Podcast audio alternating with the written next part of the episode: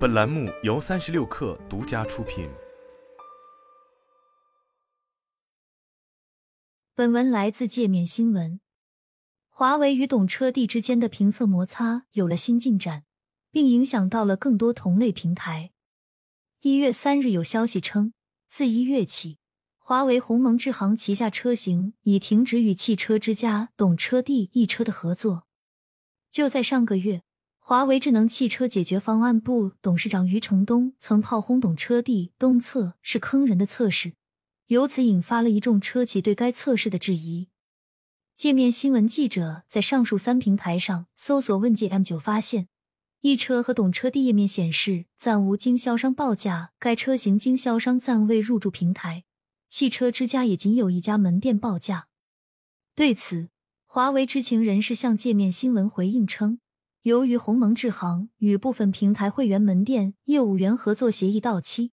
在新的商务洽谈达成一致前，暂缓会员门店业务合作，其他合作业务仍正常进行。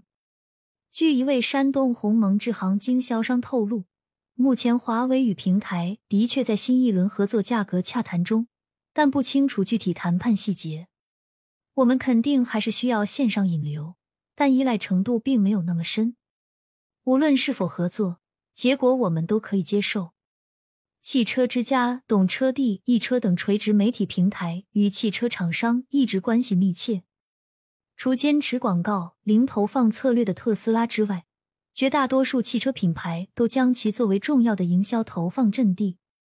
这类平台也是品牌或经销商重要的销售线索来源。目前，除鸿蒙智行外，比亚迪、特斯拉等品牌或经销商仍与上述平台有线索合作，但其不断增加的会员价格也让各地经销商开始犯难。二零二三年年初，湖南、四川等多地的汽车经销商商会在报告中表示，各汽车网络平台在制定二零二三年与汽车经销商合作方案时，出现大幅涨价的现象，极大的提高了经销商的运营成本。据湖南省汽车商会提供的文件，三大平台在二零二三年的会员价格均有不同程度涨幅，其中懂车帝涨幅折算后高达百分之九十三。该商会在调查了湖南省内长沙等九个市州七十九家四 S 店后发现，这些店面二零二三年需向三家汽车网络引流平台支付的会员费用将超过两千五百万元，平均每家店需支付三十万元，最高的是六十四万元。新能源汽车厂商试图打破这种对线上平台的依赖，例如将门店开在人员流动量大的商场，而不是城市远郊，或采取以自营为主的销售体系。过去半年间，强化自营也是华为在汽车销售渠道上所做的最大变动之一。一位鸿蒙智行广州销售人员说：“他所在的门店中，靠线上线索来买车的人不到一成，目前合作暂缓的影响不大。”另一方面，销售也在引导消费者直接到鸿蒙智行 A P P 里下单咨询。在该 A P P 中，用户可以询价、看车、预约试驾、寻找充电服务等。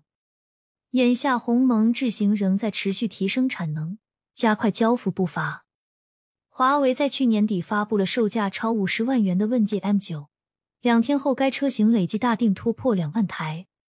而 A 个问界系列在上个月交付新车两万四千四百六十八辆，比去年十一月增长了百分之二十九点九六。